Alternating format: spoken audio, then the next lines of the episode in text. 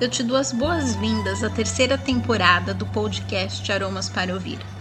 Meu nome é Estela Kiel, fundadora da Mosaico Natural, e essa temporada acontece em conjunto com a Tairine Borges, fundadora da Canauê Alquimia. Olá, pessoal, tudo bem? Sejam mais uma vez muito bem-vindas a esse podcast Aromas para Ouvir. Hoje é o segundo episódio da nossa terceira temporada. E essa temporada, vocês já viram no episódio anterior que ela está mais do que especial, porque nós teremos como convidadas mulheres indígenas. Então, a Tairine e eu, hoje, vamos ter o prazer de conversar com a Simone Tacuá. Ela é professora indígena, mãe de sete filhos, filha de mãe indígena e pai italiano nasceu e cresceu na cultura nambiquara e carrega dentro de si o aprendizado de muitas mulheres indígenas. Ela também é artesã na Flora Tupi, que é um projeto lindo de sustentabilidade familiar com a confecção de fitoterápicos. Então eu queria dar as boas-vindas a vocês hoje.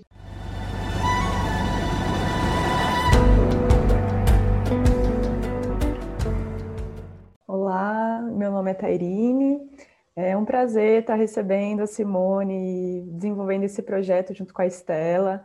A nossa ideia é estar levando essas vozes, né, esses conhecimentos, esses saberes a todos vocês, para que a gente possa realmente aprender e compreender a importância dos povos indígenas, dos povos originários e o quanto a gente tem a aprender com as mulheres que são referência né, nessa liderança, nesses trabalhos que elas desenvolvem. Então, é uma forma de a gente poder estar mais próximo da natureza, compreender essa nossa ligação com a Mãe Terra também, que elas trazem tão forte dentro delas. Então, eu agradeço essa oportunidade rica de estar com vocês aqui. Obrigada. Simone, seja bem-vinda eu vou pedir para você contar a sua história, porque eu conheço da sua história, do que a gente conhece na internet, da divulgação, né? Que você já tem um trabalho muito bonito, muito amplo, mas uh, acredito que é a primeira vez que as pessoas que escutam esse podcast vão te ouvir. Então conta um pouquinho dessa sua história, como que foi essa sua experiência de ter uma mãe indígena e seu pai ser italiano, como que foi tudo isso para você?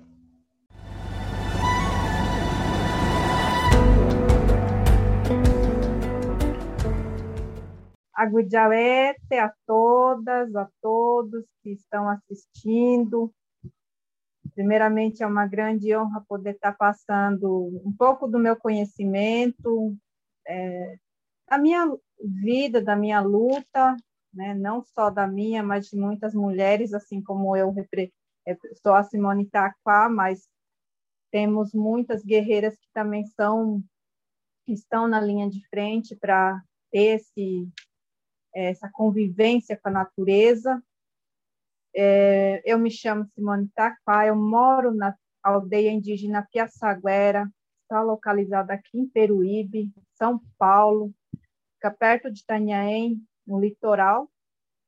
É, bom, para mim, essa experiência, é, de, desde sempre, eu não achava, nunca me senti diferente de ninguém. Apesar de ser branca, ser bem loira, diferente dos meus irmãos, mas eu nunca me senti é, inferior, porque eles sempre me trataram como a irmã deles. Então, eu lembro bem de criança, é, meu cabelo ele era bem claro, e como eu sou a filha mais velha da minha mãe, né, sou a primeira filha dela, então ela na segunda vez que ela teve o casamento, ela já casou com um indígena. Então, meus irmãos, eles já são todos é, já é, indígena. O pai é indígena e a mãe é indígena. Mas eu cresci junto na aldeia, sempre é, não tivemos contato com a cidade, mesmo eu sendo, igual falei, a minha cor sendo diferente, mas a gente não tinha contato. Era era uma vez por ano que a gente ia na cidade. Então é, a minha primeira língua foi a língua materna do, da, da minha família, que é a do tronco linguístico tupi, que é o Guarani Mbuá, sou da etnia Guarani. Então, eu não falava o português, eu tinha dificuldade, e ainda tenho essa dificuldade. Né? Eu, eu hoje sou pedagoga, eu sou formada em pedagogia, para poder estar tá aprendendo a falar corretamente, mas tem palavras que não existem no nosso vocabulário.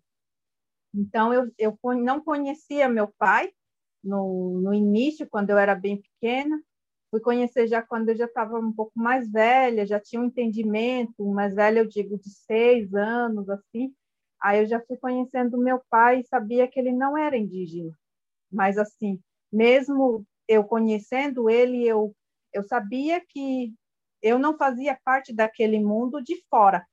Eu fazia parte do mundo da aldeia, onde eu aprendi.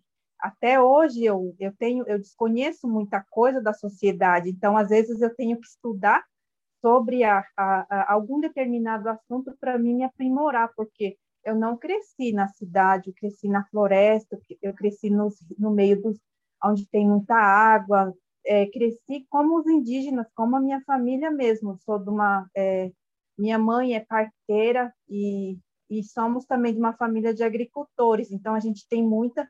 A, as mulheres, elas são muito de guardar semente. Então, a minha família, elas têm várias espécies de batata doce também milho. Então, é uma prática muito comum da gente estar tá plantando. Então, até hoje ainda tenho isso e ainda passo para minhas filhas. Aí fui aprendendo não estranhei. O que eu, me, o que eu estranhei foi quando eu comecei a frequentar a escola já, quando já estava adolescente. É, aí é, eu sentia que, como a gente não tinha escola na aldeia, a escola na aldeia hoje já é, é, é novidade, é nova as escolas hoje na aldeia. Então, na, na minha época, não tinha. Então, a gente estudava fora, tinha que estudar fora. E então estranhavam porque eu era branca, diferente. Então tinha aquela estranheza. Ah, aí a gente sofre um pouco de preconceito por não parecer indígena, por não ter aquele não ter aquele biotipo indígena. Não. Então a minha mãe, ela tem cabelos pretos, né? A pele dela é morena, ela é bem indígena mesmo, a feição dela, mas é, eu não tinha, eu fugia do padrão da, do indígena. É, então, começavam a questionar isso. Então, um dia eu perguntei também para minha mãe por que, que eu tinha eu tinha nascido assim, né? Falava para ela porque aí ela com um olhar doce e uma voz serena me falou assim: porque Nhanderu quis você assim. Um dia você saberá por quê. E hoje, hoje com 35 anos quase, eu sei o porquê. Porque eu vim para fazer diferença.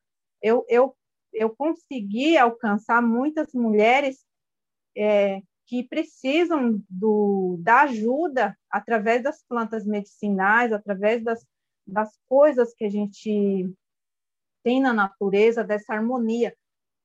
E mostrar para elas que eu sou igual que o, o indígena, independente da cor do cabelo, da cor da pele, é, do, do seu modo de ser, somos iguais, somos todos iguais.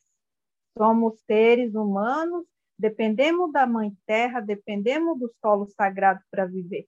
Então, até então, eu não entendia. Mas aí depois eu fui entendendo que não, não é a, a, a forma que você é, mas é o que você carrega dentro de si.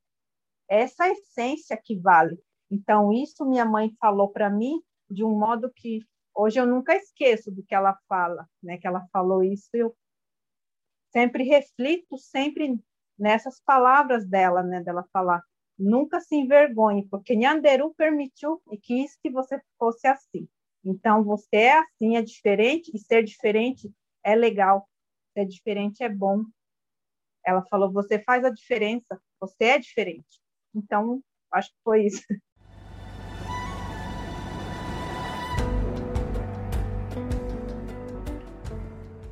Que riqueza, Simone. É, somos todos, fica para mim, né? Essa mensagem que você traz, que somos todos filhos de Yanderu, né? E que a natureza é tão diversa e, e a gente faz parte dessa diversidade, né? Então, a gente está imerso nisso e não, não existe problema na gente ser diferente e aceitar essas diferenças, né? Entre, entre nós todos.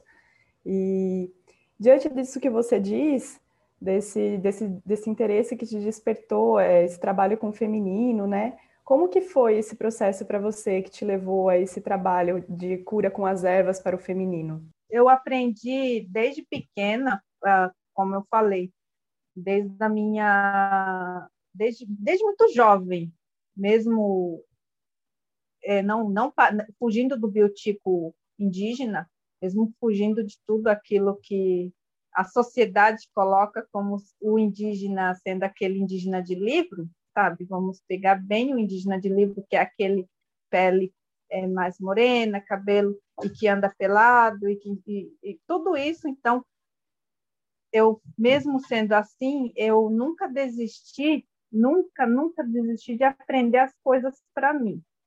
Então, quando eu fiquei moça na aldeia, na aldeia indígena, é, é bem comum a gente ter uma festa, comemorar o ciclo é, como um acontecimento sagrado, então, quando eu fiquei moça lá na aldeia Nambiquara, que é lá em Mato Grosso do Norte, em Cuiabá, é, foi, foi festejado.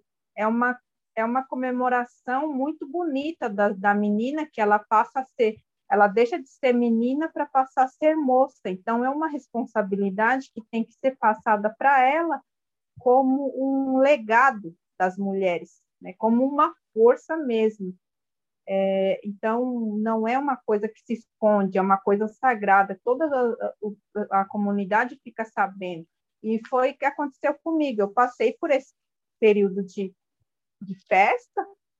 Então, a gente tem é, muitos adornos, pintura corporal, é, tudo é voltado para você. A gente fica é, reclusa por um certo tempo, aprendendo a manusear a fazer o seu próprio chá, fazer suas próprias, seu próprio banho. E aí, nesse período, eu fui aprendendo como que é, cuidar do meu ciclo, para mim não ter doenças, para mim não sentir dores. Então, assim, desde aquela época, eu não sinto cólica, não, os meus partos são muito rápidos, porque a gente vai aprendendo a ser é, saudável. Parece que não, mas nós mulheres temos uma energia é, de sentir mais, muito mais do que o, o, homem. Então, nós temos essa conexão muito mais forte com a Terra. É a partir de nós que sai, é, somos, como se diz, o portal para essa vida. É, de, é nós que somos fértil para essa Terra. Então, por isso que a mulher ela é cuidada como uma joia preciosa. E, e, e os ciclos são relacionados à lua. Então, eu aprendi lá no comecinho, desde nova, e fui só aperfeiçoando. Quando eu estava, já tem uns três anos atrás, eu sempre ensinei. Quem chegasse em mim e perguntasse, você sabe remédio para ajudar para TPM? É, eu ensinava. Eu ensinava, eu ajudava, eu dava o chá, eu fazia o banho.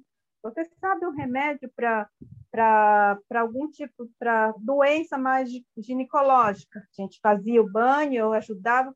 Eu sempre fui assim, de sempre estar ajudando, porque eu me coloco no lugar das mulheres e eu eu me eu, eu sinto que ela sente. Então, quando a gente está em conexão, a gente sente tudo que a outra sente. O ciclo é assim. O ciclo também, quando tem várias mulheres numa casa, se uma menstruar, todas menstruam.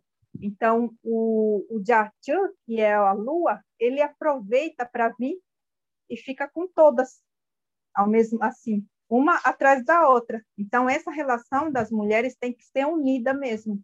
E aí começou, recebi uma proposta, mas de cara eu não tinha aceitado. Eu falei, é uma responsabilidade muito grande, né, de fazer o curso, de está levando. Eu não sei se eu consigo, eu sou jovem, então eu não sou ainda uma anciã.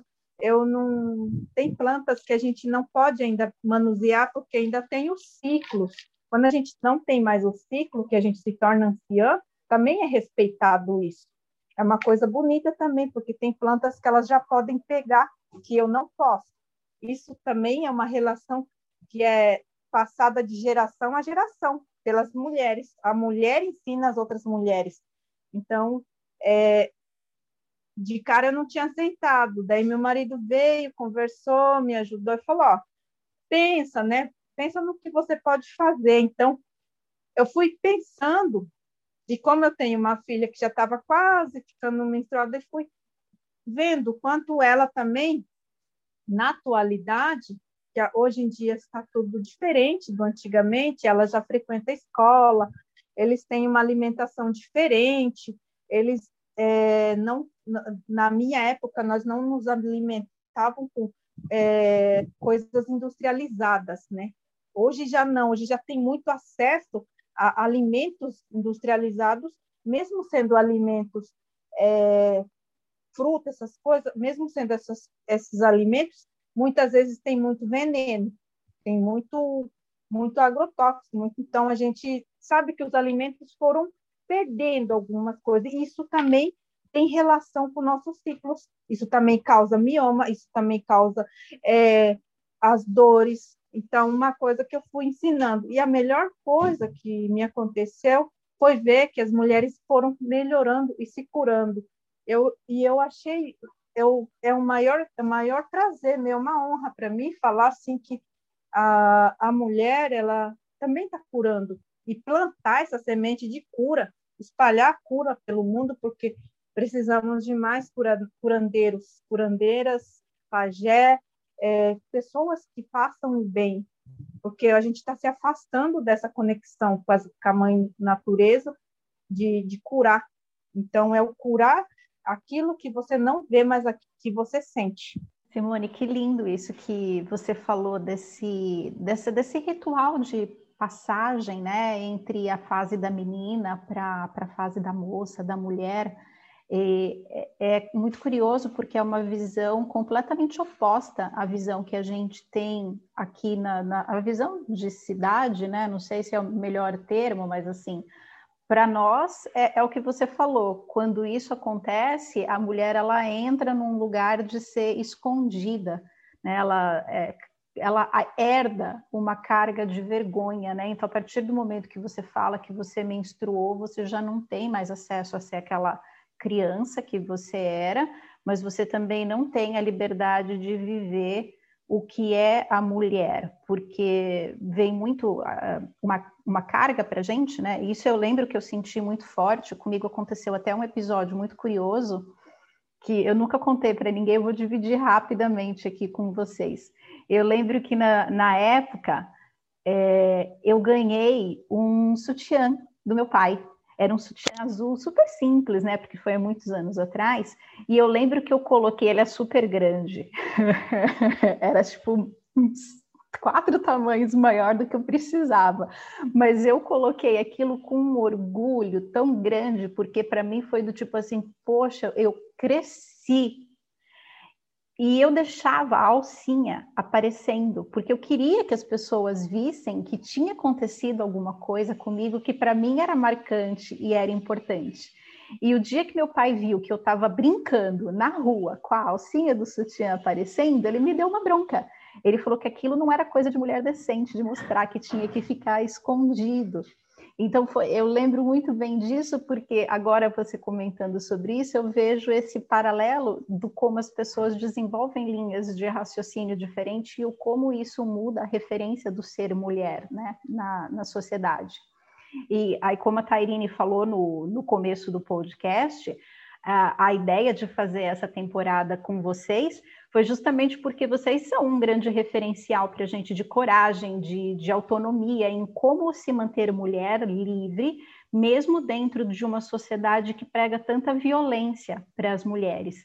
Então, assim, desses ensinamentos, dessa experiência que você tem, o que, que você pode trazer para incentivar as mulheres hoje que vivem nesses centros urbanos a resgatar essa conexão, a resgatar esse poder, é, a superar os traumas e transformar isso em algo para expandir a sua experiência? O que, que você pode trazer para a gente desse seu conhecimento?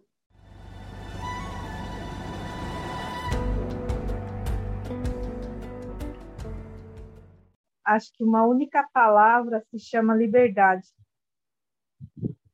A liberdade de ser o que quiser, sem sem pedir opinião de ninguém. Né? Eu sempre ensino as mulheres assim, a, a se identificar como elas são.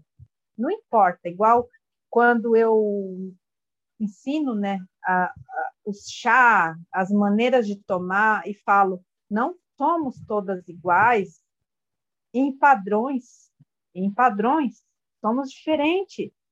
Vê, é, eu, eu chego e falo, olhem para mim, vocês podem ver que eu fujo do padrão, mas nem por isso eu me sinto inferior. Então, isso tem que ter aquilo de dentro, a, a brotar essa, esse orgulho de ser mulher, de ter orgulho de quem é, de ter orgulho de ter o seu ciclo. Então, isso acho que estabiliza, cura muitas, muitas cicatrizes, cicatrizes profundas de negação, tanto negação da sociedade, porque não é fácil ser mulher. Na nossa sociedade, nós enfrentamos um grande preconceito e machismo e, e tudo que vem acompanhado sobre nós. Então, assim, falar que nós temos que nos unir. Nós pensamos bem, nós temos uma sabedoria incrível de pensamento, de é, equilibrar sentimento com harmonia. A gente tem isso. Eu falo porque eu tenho seis filhos e, e um marido, né? Temos que ter um equilíbrio é, bem, bem alinhado. Né? Então, nós temos essa capacidade de deixar as coisas mais floridas. A, dica é, é, simples, é se manter sempre é, aprendendo coisas para você. Né? Eu sempre digo também para as mulheres, se você tenha, se você gosta de aprender sobre, aprenda primeiro para você sobre seu corpo, conheça seu corpo, conheça o que você quer, pense, reflita. O momento do ciclo, igual nós, né? Nossa menstruação quando chega. Eu sempre falo isso. E isso não é respeitado na sociedade. E eu já vi muitas mulheres sofrendo por causa disso. Durante o período menstrual, elas ficam com dores no trabalho. Isso não deveria acontecer. Sabe por quê? Porque ninguém sente o que nós sentimos muitas vezes ela está passando mal, ela está tendo enjoo de, tanto de tanta dor que ela está sentindo, e às, às vezes o, a sociedade machista fala que é frescura, mas ele não suporta nem a, nem a metade da dor que ela, a gente está sentindo. Então, é, na nossa cultura, quando a mulher está com ciclo menstrual, ela não faz nada, ela simplesmente é, descansa, ela fica deitada, ela não levanta se ela não quiser cozinhar, se ela não quiser, ela não faz. E os homens respeitam esse momento. É um momento que ela tem para refletir, para ela se curar, para ela se conectar. Ela fuma seu petanguá, ela faz o seu chá. Outras mulheres podem, vão cuidar dela, né? Ela pode fazer a comida para ela, sim, mas os homens igual eu falo, eles, é, minha sogra sempre fala, eles têm mão. Pronto, falei. Então, eles também têm que entender que nós não estamos para passar deles e nem para ficar para trás, nós estamos aqui para é, estar lado a lado. Né? Nesses momentos que eles, eles precisam, não falando deles, é, eles entender que nós precisamos nos recolher para nos fortalecer. É um momento de, de fortalecimento que a gente fica fraca. Eu já vi muitas mulheres me passando é, mensagem, me, me, me, me ligando, falando: estão muito doentes, estão muito fracas, e eu não sei o que fazer. Aí eu aconselho elas a, a ficar mais deitada, a tomar o chá, a não dar importância para o mundo, a se cuidar. Entendeu? Então, essa é uma das coisas, primeiro tem. E isso, se não cuidado agora, lá na frente desencadeia outros tipos de doença, principalmente a depressão, principalmente um, os, os, os, o, as doenças ginecológicas que nem mioma, endometriose, que estão todos relacionados ao nosso a nossa mente. São assim, a gente não sabe, então doenças espirituais, né? A lá na menopausa também ela pode ter sofrer um pouco, então nós carregamos isso, então a gente precisa sempre estar se cuidando. Se eu não tenho cólica hoje, foi porque lá no meu primeiro curso, no meu primeiro ciclo, eu me cuidei. Então, a mesma coisa eu, eu quero passar para as mulheres, mas as mulheres falam assim, mas eu já tenho já tenho ciclos há muitos anos, não tem importância. Vamos cuidar daqui para frente. Vamos fazer acontecer daqui para frente. Por isso que eu trouxe as plantas. Então, é esse cuidado, esse carinho que tem que ter, né? Principalmente tem mulheres que às vezes têm bebê no pós-parto, não tem ninguém para cuidar delas. Dói, parte o coração saber o quanto uma mulher inexperiente está sozinha numa casa não saber pegar o bebê, não saber trocar, não, não ter alguém para estar tá olhando ela. Então, eu, eu falo, eu me coloco no lugar, custa alguém ir lá e falar, vou te ajudar, vamos lá, vou te ensinar. Uma vez, igual eu, eu presenciei, eu tinha acabado de ganhar o bebê também, e eu presenciei também a, a mesma, uma, uma senhora já, ela não tinha mais experiência de cuidar de um bebê, e a filha dela tinha acabado de ganhar e eles não sabiam nem pegar o bebê para dar banho. Aí eu fui, peguei, falei assim, ó, não precisa ter, ter medo, tenha os cuidados. É, aí fui ensinando. Então, isso é ajudar, ajudar as próximas, ajudar as nossas irmãs que necessitam, porque quando eu comecei o curso, eu achava que todo mundo tinha esse conhecimento de liberdade, de liberdade com o seu corpo, de expressão, daquele, daquele de colocar e falar assim: o meu corpo é meu corpo, é, é meu território e meu respeito. Então, eu achava que todo mundo, todas as mulheres sabiam, e eu fui percebendo que não, que na sociedade é diferente, que fora da aldeia tem uma visão diferente.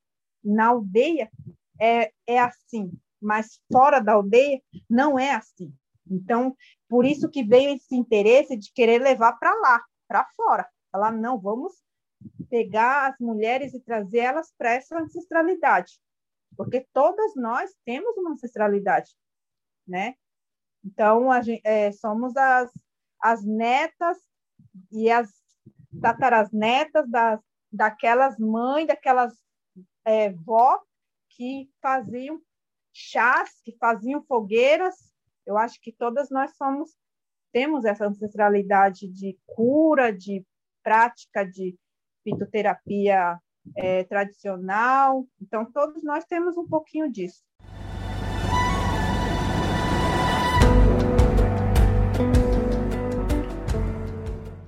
Eu acredito muito em, nisso tudo que você fala, né? que essa, essa relação que a gente tem com o nosso corpo, com as nossas fases, ela é curadora, ela faz toda a diferença. E eu vejo que está dentro, assim, quando você fala do nosso corpo, ser as, é, as nossas regras, é um processo mesmo, para nós principalmente, que estamos aqui na cidade, de descolonizar esse território, né? Porque a sociedade vem com, com todas aquelas ideias sobre, sobre a, os nossos ciclos, sobre as nossas fases, e isso é adoecedor, isso afasta a gente da nossa natureza e do nosso corpo, né? E a gente acaba vivendo essas fases como algo que realmente nos, nos, nos é algo que é uma, a gente leva aquilo como um momento de desequilíbrio, uma doença, um incômodo, quando na verdade a gente pode viver essas fases de uma forma muito mais suave, né? Muito mais íntegra com, com aquilo que é ser mulher, né? Não só recebendo a nossa lua, mas também no momento em que a mulher já se tornou uma anciã, né? Que ela não recebe mais o sangue, ou no momento em que ela gesta. Então, essa ligação também entre nós mulheres, da gente poder se dar o apoio, da gente se empoderar, né? Isso é muito bonito que você faz, né? Esse trabalho que você desenvolve para levar esse empoderamento para essas mulheres, né? E aí, dentro disso, me lembra o seu trabalho com a Flora Tupi, que é um trabalho de um projeto comunitário, né, com as artes indígenas. Então, eu gostaria de saber um pouco a, como, como funciona é, esse trabalho, como é. O projeto Flora Tupi, ele já tem alguns anos, né? Não, não me recordo se tem quatro, cinco anos mais ou menos, mas é, em formato online, uma, um site online, também fornecendo as, os cursos, produtos, tudo online, foi durante a pandemia. Esse momento muito difícil para todos, né? Acredito que não só para as comunidades indígenas, mas também como toda a sociedade. Então a gente também tem esse grande, essa grande tristeza de saber que está tá muito difícil passar por isso, mas saber que nossa nossa Urupá, chamado solo sagrado, está nos dando uma, uma lição de como que o ser humano tem que viver. Então, falando assim, vocês fizeram isso, vocês estão de castigo, nos colocando à prova. Então, um momento de refletir. Tivemos muitas perdas, né? E aí esse projeto surgiu através do meu sogro. Meu sogro é um pajé, ele trabalha já há mais de 40 anos com plantas medicinais e viajou muito. Então, a experiência dele em, em fazer garrafadas, em fazer chá, em preparar, é muito grande. Meu, meu marido também acompanhava ele e os dois foram é, fazendo, que amadureceu a ideia de sair essa pequena cooperativa, onde produz também artesanato, né? Não é todos eu e meu esposo que fazemos, né? Então tem mais pessoas envolvidas. São as pessoas que alguns fazem os olhos, as tinturas, outros fazem os artesanatos. A gente está querendo aumentar as pessoas, mas nesse momento não dá, né? por enquanto ainda temos que ter a, manter a distância, então mais está mais é família tentando levar o Flora Tupi é, na produção de garrafada, temos as garrafadas para ciclos feminino, é, que trata o, o cisto, mioma, potencializa o útero, faz aquela limpeza, é, ensinamos também como que prepara, ensinamos, damos os cursos de preparação de chás, os banho, banho de assento. Então a gente já vem pra, produzindo, né? Tem sabonetes, tem xarope, tem, é, enfim, vários, vários produtos, óleo de copaíba. Ah, ainda ele é um bebê, né? Ele não é um, uma coisa muito grande. Pretendemos futuramente estar é, tá extraindo o próprio óleo. Como nós não temos tantos recursos, a gente pretende estar tá tendo a, a, plantação mesmo da nossa própria aldeia aqui para estar tá extraindo os óleos essenciais, né? Então a gente também precisa a, devagar aprendendo mais sem agredir a natureza, sabendo de onde vem, porque nós temos uma relação com a planta de respeito. Para nós, a planta, ela se doa, ela, ela é, se coloca para nos curar. Então, nós pedimos licença para a planta para colhê-la. Essa conexão nós temos. Então, por isso que nós é, pretendemos dar continuidade de um modo mais é, sem deixar a tradição, mas aprendendo também sobre um pouco mais a tecnologia, a ciência, caminhando em paralelo, né? Então, a Flora Tupi, ela faz essa, essa ela, é, ela faz isso, né, com os, os seus integrantes, e aí a gente pretende levar mais para frente, é, ampliar para para que todos, não é todos da aldeia que participam, porque é um trabalho de formiguinha, é um trabalho que requer muita dedicação, não é fácil, né? Então, meu sogro, ele também faz parte, meu esposo, minha, minha sogra, minha cunhada, as crianças, enfim, é muita gente, mas a gente pretende, aos poucos, ir juntando mais pessoas. Simone, adorei conhecer mais né, desse, desse universo que você trouxe para gente e de tudo que você é, descreveu para gente, eu tenho duas coisas para dizer. Eu não sei se todo mundo acredita em reencarnação, mas eu acredito que a gente tem essa possibilidade de ter uma vida depois da outra. E se um dia eu tiver a chance de escolher, eu quero nascer indígena, porque é muito lindo, né? Poder ter essa relação, essa conexão com a natureza que eu sinto mesmo, né? Que faz muita diferença. É, para essa identidade, né? Eu acho que o que enfraquece muito a mulher hoje é essa distância que as mulheres têm da natureza, né? De ter se enfiado tanto dentro de centros urbanos para tentar se moldar a padrões culturais. E eu, a gente vai encerrar, né? A gente vai encerrar com uma mensagem final. É, eu tenho uma pequena curiosidade que eu queria te perguntar, se você puder responder junto com essa mensagem de encerramento, Simone. Porque assim, eu, eu trabalho com as ervas e com os óleos essenciais já faz mais de 10 anos. E eu percebi nesse período que houve uma mudança no interesse das pessoas e principalmente das mulheres com relação a essa busca de conhecimento. O preconceito, né, uh, que existia não que ele não exista, ele ainda existe, né? Do tipo, ah, isso não funciona, isso não, né, não é nada, é cheirinho, é chazinho.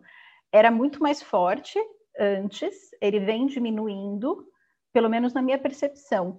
Como que é esse cenário para você, assim? O que, que você enxerga do hoje e como que você enxerga que isso possa caminhar e como que a gente, do, com o nosso trabalho aqui, né? Tipo, eu e a Tairine, que estamos enfiadas no meio dos centros urbanos, como que a gente pode contribuir para essa expansão?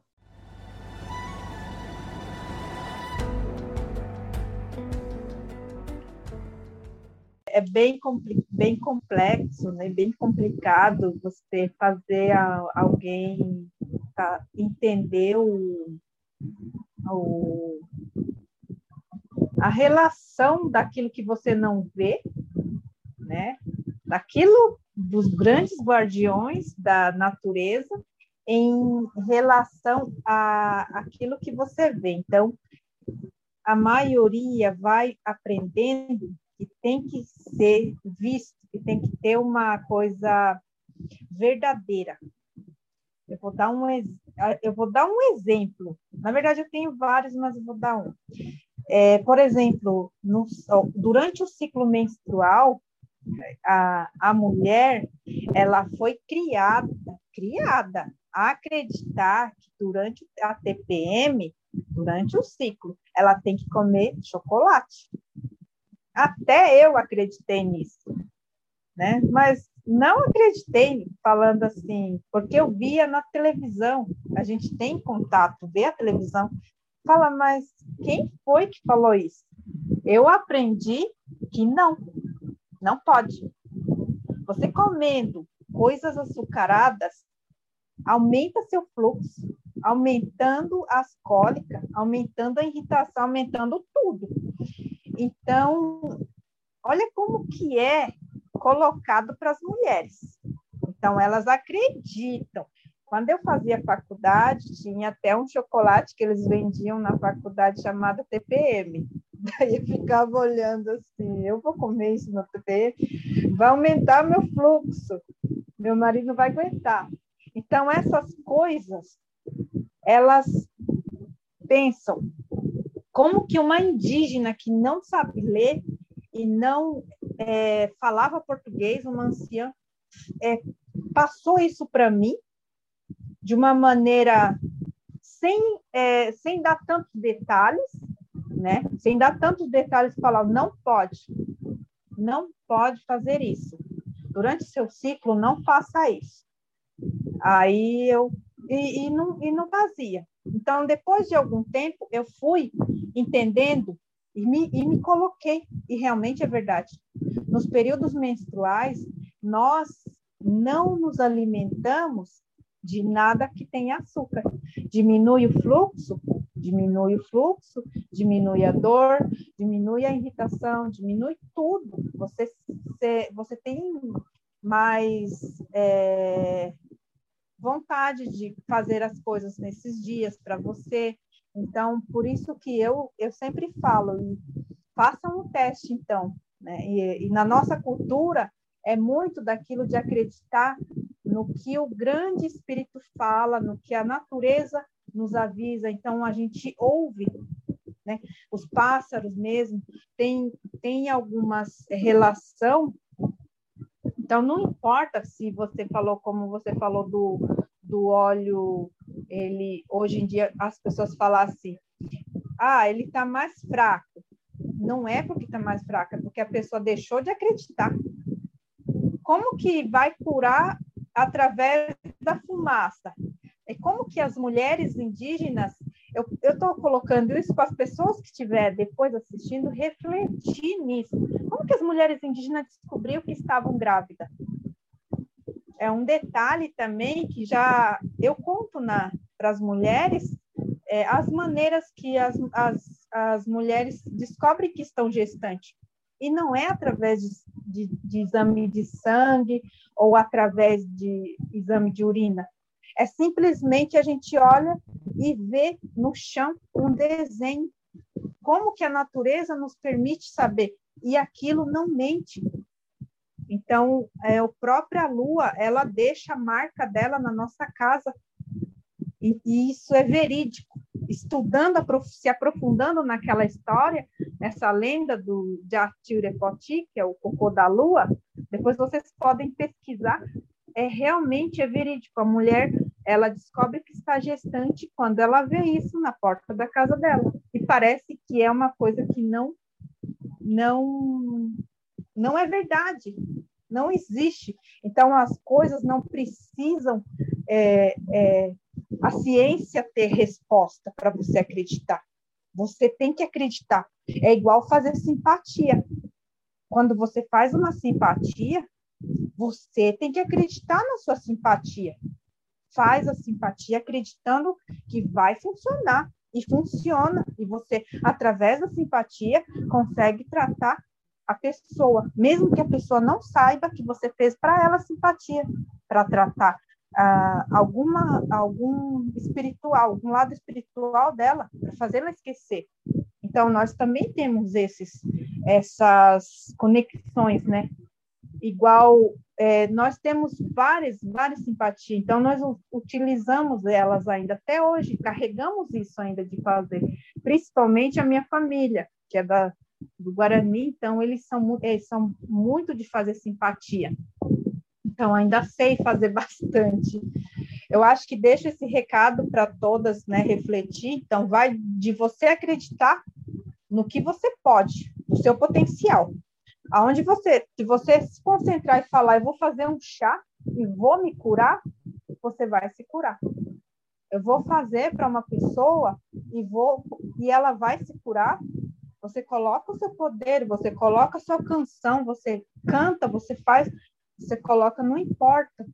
Até mesmo é, um simples gesto de colocar a sua é, fé e o seu conhecimento de, de, falar, eu acredito, e o universo vai ajudar. Ah, aí fica essa. As pessoas conseguem nem entender por que, que aconteceu aquilo. É uma coisa invisível. Eu acho que é isso. Agudiavete, muito obrigada por tudo, gratidão. É, fica aqui um pouquinho da, da minha fala, né, que possa alcançar muitas mulheres, possam se empoderar, porque nós somos perfeitas do jeito que Nhanderu nos permitiu ser, né? Agudiavete, avete. Eu acredito que, que com toda essa fala me fica muito viva é, a consciência de que, por mais que a gente esteja aqui na cidade, né, a gente mora nesse planeta chamado Terra, então não existe uma separação entre nós aqui na cidade e os povos né, originários, indígenas que estão lá na floresta, que tudo é uma coisa só. Então eu desejo assim que a gente possa, na verdade, despertar cada vez mais para essa consciência de que a gente precisa estar mais conectado a essa natureza, a gente precisa confiar, acreditar mais nesses movimentos que a natureza nos oferece, né? O quanto tudo que existe dentro dela é vivo, né? É um organismo vivo e o quanto a gente tem que apre aprender com cada coisa, né? Como a gente tem que aprender a ouvir, né? Acalmar mais o coração e estar tá mais em conexão mesmo com a natureza, honrando toda a sabedoria mesmo ancestral dos povos que estão lá na floresta e que trazem isso para a gente com tanto amor. Então, eu agradeço muito essa oportunidade de poder ouvir vocês. Obrigada. E eu encerro também agradecendo vocês. Foi um episódio lindíssimo. Estou muito feliz é, de poder participar desse projeto, de montar essa temporada. É, acho que ela vai ser transformadora, tanto para a gente, né, que está podendo, é, que está tendo essa oportunidade, esse privilégio de poder conversar com vocês, assim, fazer essas gravações, quanto para as pessoas que vão ouvir, ter essa oportunidade de ampliar a visão e, e, descobrir que existe mais coisa além desse recorte de realidade que a gente aprendeu né, desde pequeno a ter. Simone, muito obrigada. Tairine, muito obrigada. Eu vou deixar os contatos da Simone, da Flora Tupi, para vocês conhecerem o projeto, o contato da Tairine, para vocês também conhecerem o trabalho lindíssimo que ela tem com mulheres as redes sociais na descrição, tanto do podcast quanto do vídeo do YouTube. E se vocês tiverem comentários e quiserem mandar dúvidas, podem mandar no e-mail contato@mosaiconatural.com.br. É sempre uma alegria receber a opinião de vocês e os comentários que vocês têm, porque afinal de contas, isso aqui é feito para vocês que estão ouvindo. Então eu deixo meu grande beijo, deixo meu grande abraço e agradeço vocês, mulheres lindas, por terem contribuído com esse episódio aqui para gente. Um grande beijo e até mais. Esse podcast tem o oferecimento da Mosaico Natural e da Canauê Alquimia. Você pode encontrar os nossos contatos e o nosso trabalho no Instagram, no arroba mosaico.natural e no arroba canauê.alquimia. Esperamos você na próxima semana.